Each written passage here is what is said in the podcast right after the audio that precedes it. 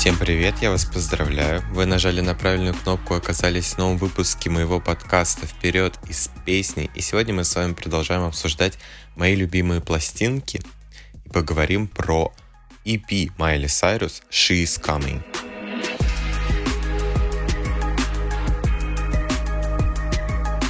Почему у этого выпуска такое название? Ведь этот EP вышел 30 мая 2019 года, то есть огромное время спустя после завершения сериала Хана Монтана.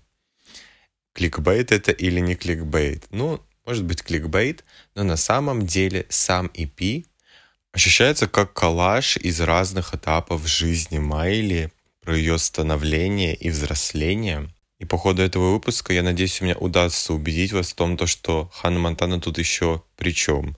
Очень при чем. Но перед этим хотел бы с вами поделиться своим удивлением, потому что перед тем, как записать этот выпуск, я посмотрел информацию о том, насколько этот EP зашел вообще аудитории и критикам. И оказалось, что через неделю после выпуска он оказался на пятом месте Billboard Hot 200.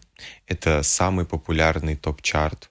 И то есть быть на вершине билборда — это огромная честь для музыканта, но для музыканта такого калибра, как Майли, быть на пятом месте — это флоп. Для меня удивительно, как артист такого масштаба с таким взрывным EP попал только на пятое место. Я решил посмотреть оценки критиков и зашел на Pitchfork. Pitchfork — это одно из самых таких строгих изданий, которые прям жестко выдает оценки, и получить там выше шестерки у Pitchfork это уже успех. Они поставили She is Coming оценку 4.6. В этот момент я задумался, что? Но потом подумал, ладно, у всех разные музыкальные вкусы, но я всей душой люблю эту пластинку и хочу вам про нее рассказать. Винить я буду бывший лейбл Майли Сайрус RCA, который, мне кажется, просто сэкономил на промо, сделал один клип, по-моему, всего вышел и забил. Надо было это продвигать, ребята. Вообще, по слухам, это должна была быть первая часть ее уже не вышедшего альбома. Она сначала должна была идти, She is Coming, потом она должна была прийти, очевидно, She is Here. И третья часть должна была называться She is Miley Cyrus. Это должен быть был такой манифест поп-тивы. Насколько я знаю, часть песен, которые были написаны для вот этого триптиха, попали в ее альбом Plastic Hearts, который вышел во время пандемии. Мы с вами обязательно разберем каждую песню с этой пластинки. На самом деле их немного, всего шесть, но перед этим я считаю должным рассказать вам небольшую предысторию артиста Майли Сайрус, потому что без этого не будет понятен контекст всех этих композиций. Ну, начнем с имени. Майли Сайрус — это не то имя, с которым родилась Майли, что для меня было удивительно. Ее настоящее имя — Destiny Hope. Но вы, возможно, подумали, что это ее псевдоним Майли. На самом деле нет, это ее настоящее имя, которое сейчас у нее, вероятнее всего, в паспорте написано. Не знаю, не искал скрин паспорта Майли Сайрус. Мы к этому вернемся, потому что момент с именем очень важен для судьбы этой артистки. Родилась она в штате Теннесси, для тех, кто не знает, Теннесси — это столица кантри-музыки. И угадайте, кто был ее папа. Ее папа был довольно известный, скажем так, восходящая звезда кантри-музыки. С кантри-музыкой ее связывает еще то, что ее крестная мать — это Долли Партон, тоже довольно известная кантри-исполнительница, которая потом переквалифицировалась больше, мне кажется, в поп-музыку. Как же мир нашел эту юную звездочку? Нашел он ее через канал Дисней в шоу Хана Монтана. И эта эра целая жизни Майли Сайрус принесла ей невероятную славу, но и нанесла множество травм, которые прослеживаются через всю ее жизнь. То есть, не знаю, какие-то гештальты условные я вижу через песни или через поведение, и я понимаю, почему она себя так ведет, почему она что-то делает – учитывая тот бэкграунд, через который она прошла. А через что она прошла? Я недавно смотрел документалку про жизнь Майли Сайрус, а именно вот этот период Диснея и выходы из Диснея. Вы думаете, что Майли Сайрус, такая Непа Бэйби из семьи кантри-звезды, сразу же получила роль Ханы Монтаны? Нет, она два года пыталась получить эту роль, ездила по кастингам и уже чуть ли не отчаялась и решила забить. Потом она была самой низкооплачиваемой звездой первого плана в этом шоу. Просто задумайтесь. Шоу называется «Хана Монтана». Она играет главную героиню, и она была одна из самых низкооплачиваемых актрис – при этом, когда шоу обрело невероятный успех, и Дисней начал просто доить Майли, как они могли, выпускать альбомы и отправлять ее на туры, ее расписание просто вызвало бы ужас у любого взрослого человека, а она справлялась с ним в таком юном возрасте. В интернете даже есть скрин ее расписания, где расписано поминутно, что она должна делать. Проснуться в такое время, на завтрак, на обед там 15 минут, почистить зубы, вот буквально все расписано. Я не представляю, под каким давлением она росла, но ее родители в этом явно поддерживали. Ее мама была ее менеджером, а батя с ней вместе работал и играл в том же сериале. Мы все знаем, чем закончилась история с Дисней. Майли провернула очень интересный трюк и поменяла немножко игру для всех актрис Дисней, потому что после Майли Сайрус Дисней стал гораздо аккуратнее в плане работы с, со старлетками.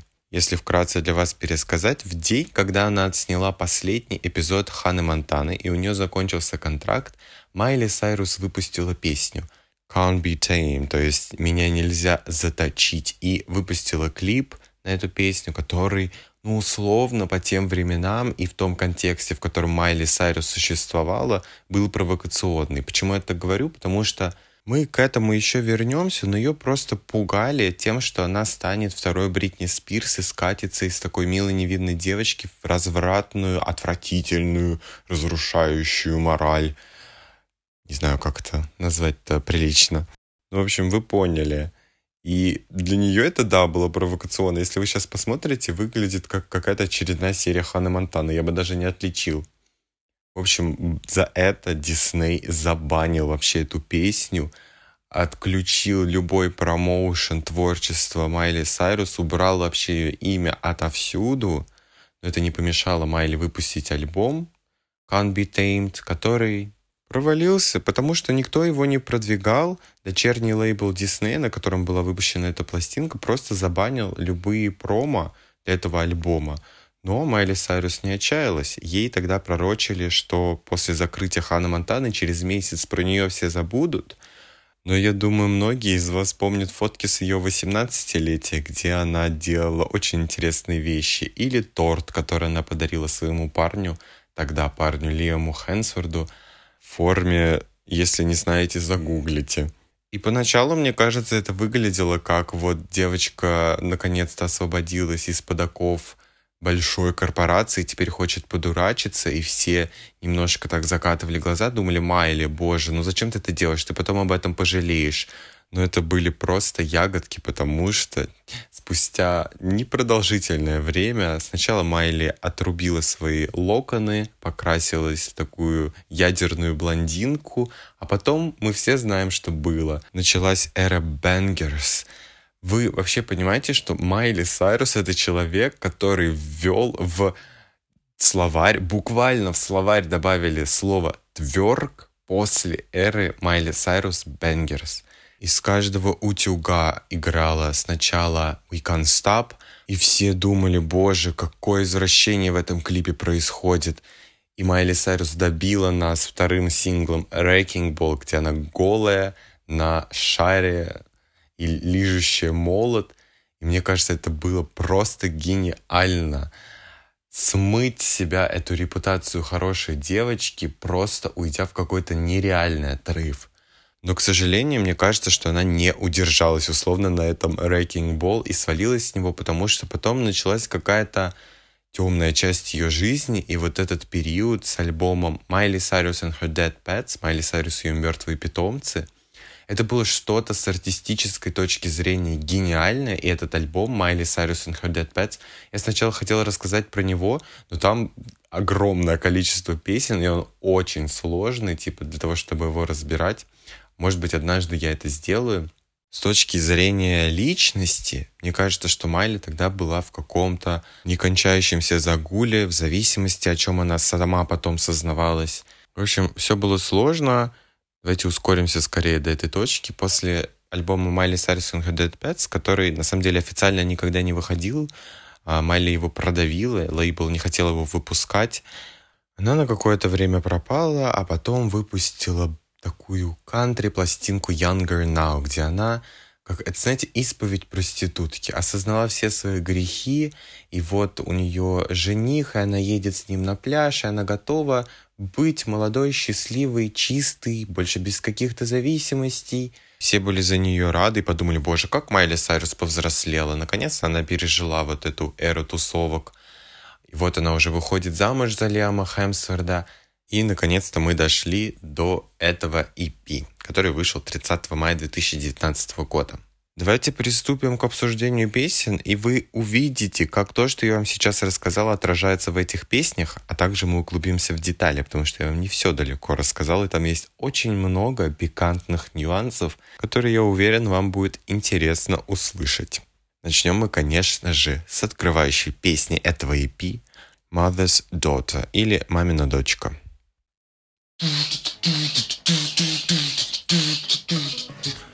Вот этот мотив у меня в голове, мне кажется, играет вот с того момента, как я услышал эту песню, до сих пор играет. Каждый раз, когда у меня появляется какая-то неуверенность в себе, я просто включаю его в голове, и эта неуверенность истворяется. «Мамина дочка» — это песня предупреждения. Майли Сайрус идет, но когда она придет, все лягут. Эта песня буквально с первых секунд сносит какой-то невероятной энергией. И на нее можно смотреть с разных сторон. С одной точки зрения это гимн феминизма, что я мамина дочка, я продолжаю женский род условно, я не беру там отчество, я женщина, которая достойна всего, чего она захочет. С другой стороны, у этого хита есть политический подтекст, потому что в то время в Америке происходили странные вещи. Мы в прошлом выпуске обсуждали вот эту историю с Трампом, и мне кажется, тоже это про только пытайтесь ограничить мою свободу, и вы огребете по полной. Она поет за себя и за свое поколение, и за свою нацию, и я не знаю за кого. Но интересно посмотреть на эту песню с точки зрения жизни Майли, потому что она тот человек, который столкнулась с этой несвободой, будучи под контрактом Диснея, в бешеном графике и будучи марионеткой вот этих бизнесменов. Она тот человек, который нашла выход из этой ситуации. И как она это сделала? Ей говорили, будь хорошей девочкой, не делай глупостей. Она начинает эту песню со строк «Аллилуйя, я фрик, я зло, я пиранья, я крокодил. Я стала всем тем, чем вы мне запрещали быть, и я делаю то, что я хочу, а не то, что вы говорите мне делать. Мне кажется, какой-нибудь босс Диснея, который послушал эту песню, точно поперхнулся, почувствовав, что он мог стать одним из вдохновителей этой песни. Потому что Майли Сайрус ему в лицо говорит «She got the power». Она обращается к себе в третьем лице — и заявляет, что теперь сила в ее руках, и она будет распоряжаться и так, как она хочет. Вот эта страсть к свободе прослеживается во всем творчестве Майли Сайрус. Но при чем тут тогда мать, помимо вот этих феминистических идей? Как я уже сказал, мама Майли Сайрус, Триш Сайрус, была ее менеджером и была тем человеком, который ее постоянно поддерживал. В их семейной истории есть очень интересный момент, когда мама Майли Сайрус спасла ее имя буквально, потому что Дисней хотел выкупить права на Майли Сайрус. Как я уже сказал, ее Имя при рождении было Destiny Hope, но все в семье называли ее Майли, потому что она была смайли, то есть улыбчивая, и когда они пришли на сет Ханы Монтаны, так понравилось продюсерам это Майли, что они решили вот эту вторую часть жизни Ханы Монтаны назвать именем Майли. Сама Майли об этом пожалела, потому что, по сути, половину шоу она играла саму себя, а вторую половину играла Хану Монтану, и все хотели, чтобы она была только Ханой Монтаной. Все любили Хану Монтану, звезду, поп-сенсацию, которая поет песни и выступает на сцене. А Майли, вот эта зашуганная, никому не нужная э, школьница, это была такая неприглядная часть, но при этом это была сама Майли. Ее семье это очень хотелось исправить, и изначально там первые альбомы Ханны Монтаны выходили под псевдонимом Ханна Монтана, а второй альбом Насколько я понимаю, сама Майли и ее семья настояли на том, что это был двойной альбом, на котором будет две части. Одна песня от Ханы Монтаны, а другая песни от Майли Сайрус. Что произошло дальше? В какой-то момент Майли Сайрус поняла, что она не будет всю жизнь играть поп-старлетку, и она хотела прекратить снимать шоу Хана Монтана на третьем сезоне. Изначально даже объявляли, что это будет последний сезон Ханы Монтаны. Потом ее там раздурачили на фильм, и на четвертый конечный сезон. И вот в эти периоды, когда у нее были уже разлады с Диснеем и пару скандалов, которые мы вот один из них точно затронем сегодня, Майли и ее менеджер Триш, мама, поняла, что если они расторгнут контракт с Диснеем, сценическое имя Майли Сайрус будет принадлежать Диснею, и Майли уже не сможет выпускать песни под тем именем, которым ее называют в семье. Ведь по документам она Destiny Hope — и никаких исключительных прав на этот псевдоним она не имеет. Знаете, какую историю это напоминает? Это напоминает историю Black Star, когда они забрали имя у Кристины Си. Вот, вот примерно то же самое могло произойти с Майли Сайрус. Но ее мама вовремя подумала об этом и поменяла официально имя на Майли Сайрус, чтобы сохранить права на использование этого псевдонима сценического имени. Я думаю, вы понимаете, насколько Майли должна быть благодарна своей маме, и в целом у нее с ней очень теплые отношения, и даже с взрослением она как будто бы трансформируется больше в свою мать. Потому что если посмотреть на ее детские фотки, она больше похожа на своего отца, но сейчас она больше похожа на маму. И насколько я понимаю, у них есть небольшой разлад в семье, потому что у них довольно большая семья. И наверняка вы слышали про сестру Майли, это Ноа Сайрос, она тоже артистка, выпускает классные песни. И вот по слухам, Майли больше общается со своей мамой, а на отца она в обиде, потому что он был одним из тех людей, который позволял Майли так собой манипулировать. И тот человек, который был соучастником этого преступления Дисней, который заковал Майли Сайрус в эти цепи. Но в этой песне нам Майли ясно дает понять, что эти цепи отлетели, и она теперь сама управляет своей жизнью. Она мамина дочка. Дочка той, кто спас ее имя. Давайте двигаться дальше к следующему треку. Он называется Unholy, то есть не святая. Первое, что я хочу сказать про этот трек, нереальный бит. Вот этот психоделический синт, на фоне просто сводит меня с ума, и мне жалко, что эта песня длится всего две с лишним минуты. В лирическом плане Майли заявляет, что она не святая так же, как и все. Да, она чуть-чуть выпила и может укуриться, и может делать глупости, но кто этого не делает? Все это фарисейство и лицемерие. Мы все хотим чувствовать этот адреналин. Почему это тогда так плохо? Давайте не быть предвзятыми друг к другу, следить за собой.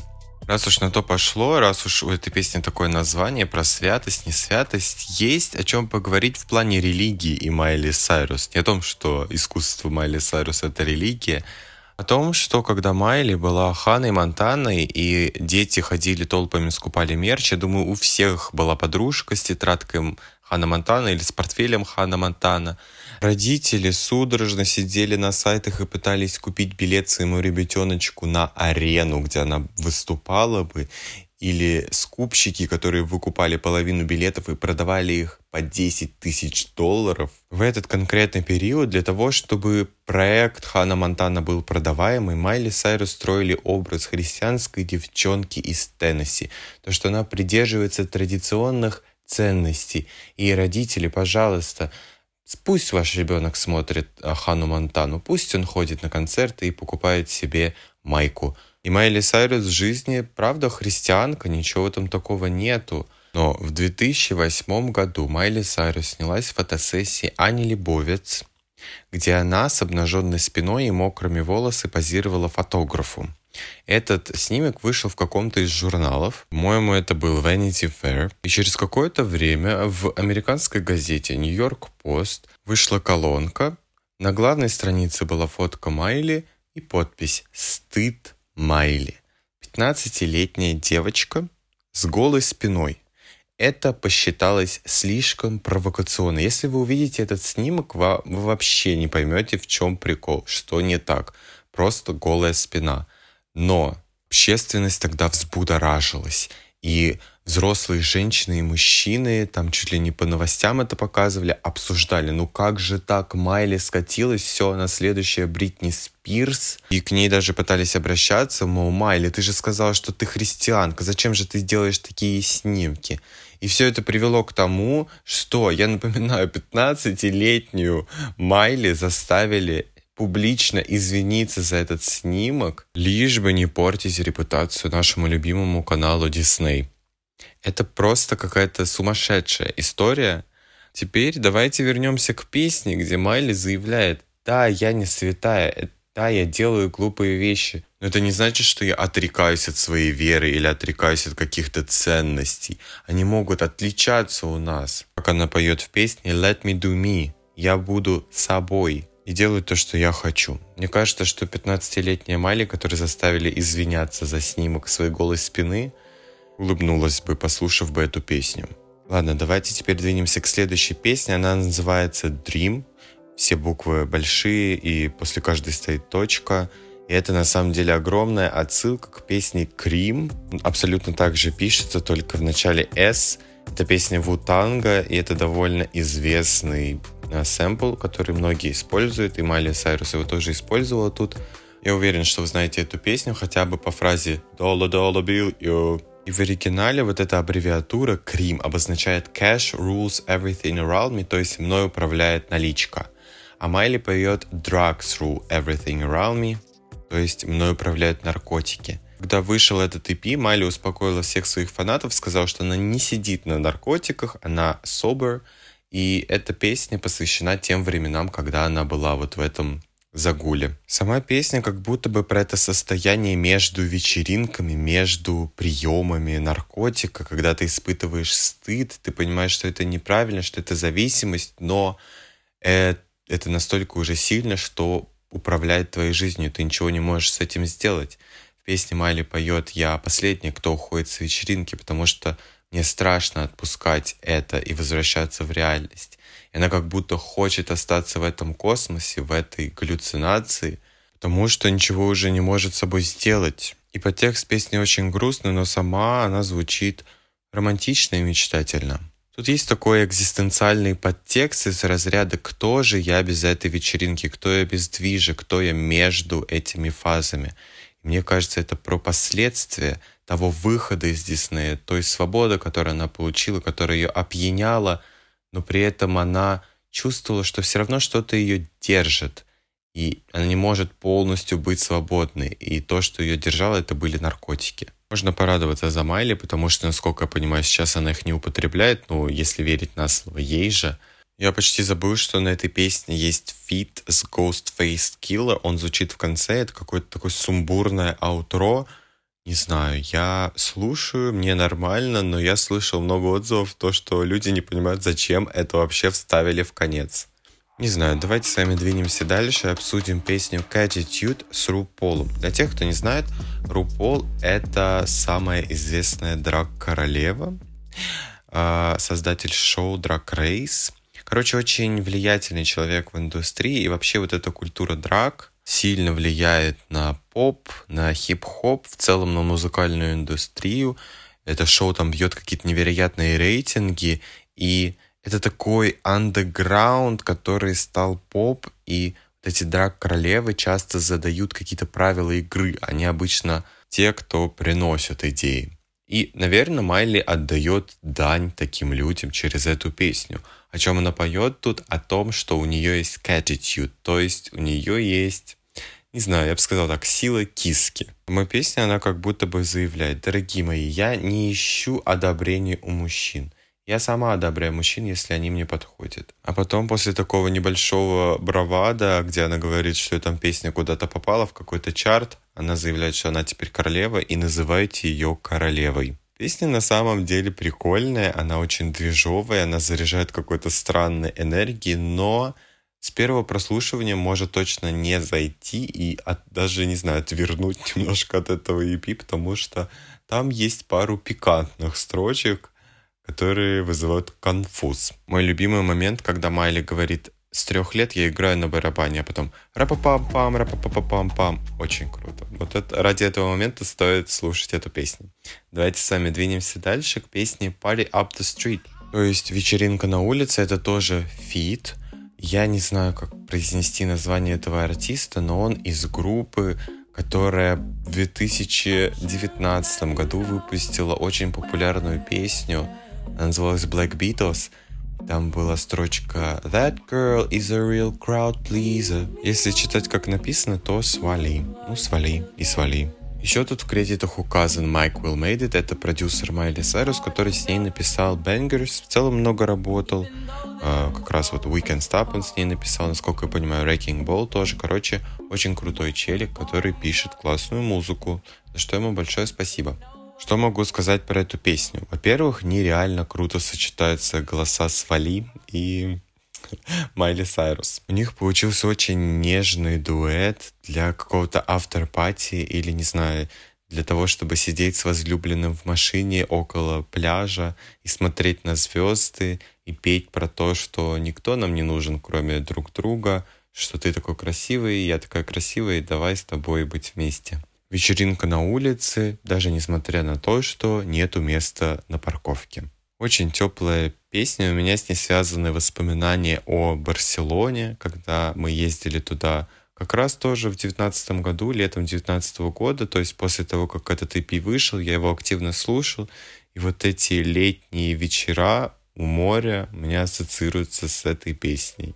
Все, мы с вами подкрались к концу этого EP, и последняя песня называется The Most, то есть в контексте песни, наверное, это стоит перевести как «больше всего». Это такой трек, который может заставить вас расплакаться, расчувствоваться, по крайней мере, точно, потому что он про любовь. И может показаться, что это посвящено ее тогдашнему мужу, потому что потом они расстались Лему Хемсворду. Потому что в песне она поет «Почему же я тогда тебя так сильно ранила?» Будучи вот такой свободной Майли Сайрус, уверенной в себе и делающей то, что она захочет. «Почему я раню тебя этим?» Не потому ли, что ты меня любишь больше всех на свете? Эта мысль очень трогательная. То, что Майли задается таким вопросом, чего стоит ее свобода? Что если это не нравится людям, которые ее любят, и она таким образом ранит их? Стоит ли ей тогда подавлять себе что-то или ограничивать себя в чем-то?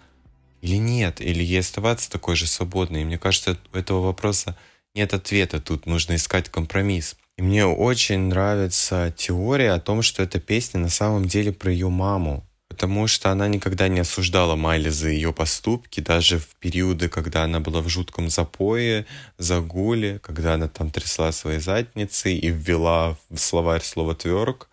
Мама была всегда на ее стороне, мама всегда ее поддерживала, но при этом понятно, что она за нее переживала, там, может быть, с ней ругалась, и ее очень сильно ранило поведение там своей дочери. Но при этом она ее так сильно любит, ну что она может поделать? Если вот смотреть на эту песню с такой точки зрения, то она становится еще более трогательной, потому что это как бы большое спасибо тебе, мама, но я выросла, и я должна быть тем, кем я хочу быть. Я понимаю, что тебя это, возможно, ранит, и мне очень приятно, что ты меня так сильно любишь. Я ценю твою любовь. От этого песня реально становится еще более трогательной. И должен отметить, что тут Просто офигенный вокал у Майли, то есть как она это все исполнила. Вообще должен сказать, что Майли гениальнейший перформер. После выхода этого EP смотрел выступление на фестивале в Бразилии с Mother's Daughter. Она там тоже вывела маму на сцену, это было очень трогательно. И то, как она там поет, какая энергия от нее исходит, просто сшибающая с ног. В общем, вот так вот. Ханна Монтана уже явно не та, и мы понимаем, почему через этот альбом, через что она прошла, чему она научилась. На самом деле это через все творчество Майли можно проследить. Все, кто чувствует нотки неуверенности или кому-то не хватает сил сказать «нет», кому-то не хватает сил уйти и стать свободным, я рекомендую вам слушать этот EP и наслаждаться жизнью. Что вам сказать напоследок? Все по классике. Не забывайте ставить реакцию на этот подкаст, если он вам понравился и вам было интересно. Подписывайтесь на мой подкаст, где бы вы меня не слушали, а также подписывайтесь на мой телеграм-канал, потому что там я рассказываю о своем творчестве и просто пишу заметки о жизни. А еще там кучу подкастов, которые не вышли на площадках. Всем большое спасибо за внимание и пока-пока.